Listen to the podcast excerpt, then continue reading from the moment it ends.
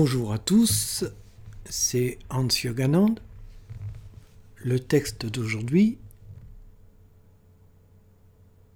est lucidité et humilité. L'humilité est vraiment une disposition indispensable à toute spiritualité un peu sincère et profonde.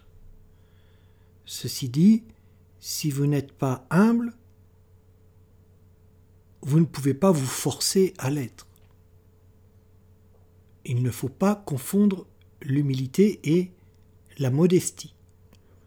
L'humilité, c'est de ne pas se surestimer, pas plus que de se sous-estimer. Si vous considérez que vous ne valez pas grand-chose, vous n'êtes pas humble.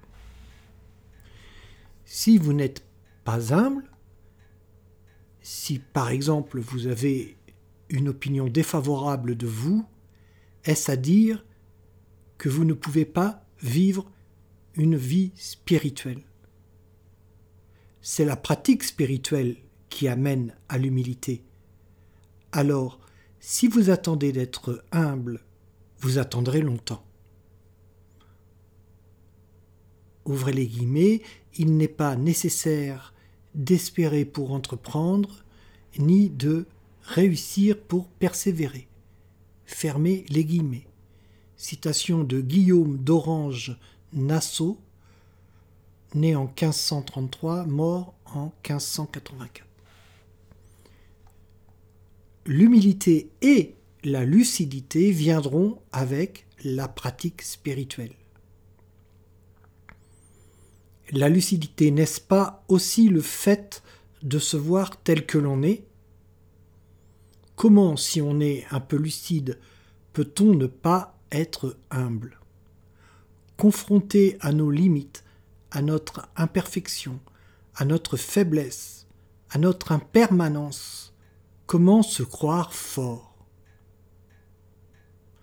Mais la lucidité, on l'a ou on ne l'a pas. Le contraire de la lucidité, c'est l'aveuglement.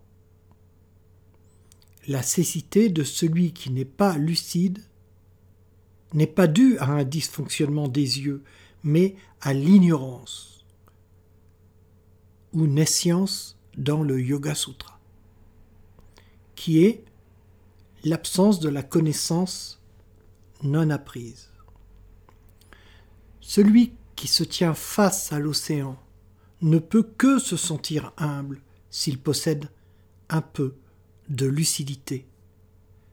Celui qui trouve en lui la beauté, la perfection de l'harmonie, force de vie qui nous anime, ne peut que devenir humble. Encore faut-il savoir comment faire pour trouver en soi cette harmonie. Mais pourquoi l'humilité est-elle indispensable? En fait, c'est la lucidité qui est importante. L'humilité est une conséquence de la lucidité. Comment voudriez-vous vivre une spiritualité éclairée sans objectivité? Vous n'êtes pas sans savoir qu'en spiritualité, on ne peut éviter de se remettre en question, d'abandonner des concepts que l'on croyait valides, de changer d'avis, de se détacher de certaines choses. Et comment voulez-vous faire ça sans un peu de lucidité, d'objectivité? La fausse humilité mime l'humilité. Elle est le fruit de la vanité déguisée en moine. C'est l'ego spirituel, cette vanité du mystique. Il est le fruit du faux ego que tout le monde prend pour l'ego.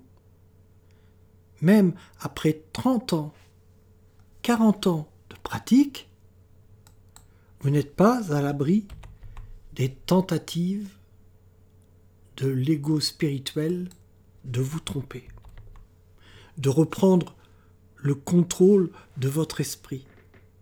celui qui se croit à l'abri de l'ego spirituel est déjà sous son emprise. Il manque d'humilité.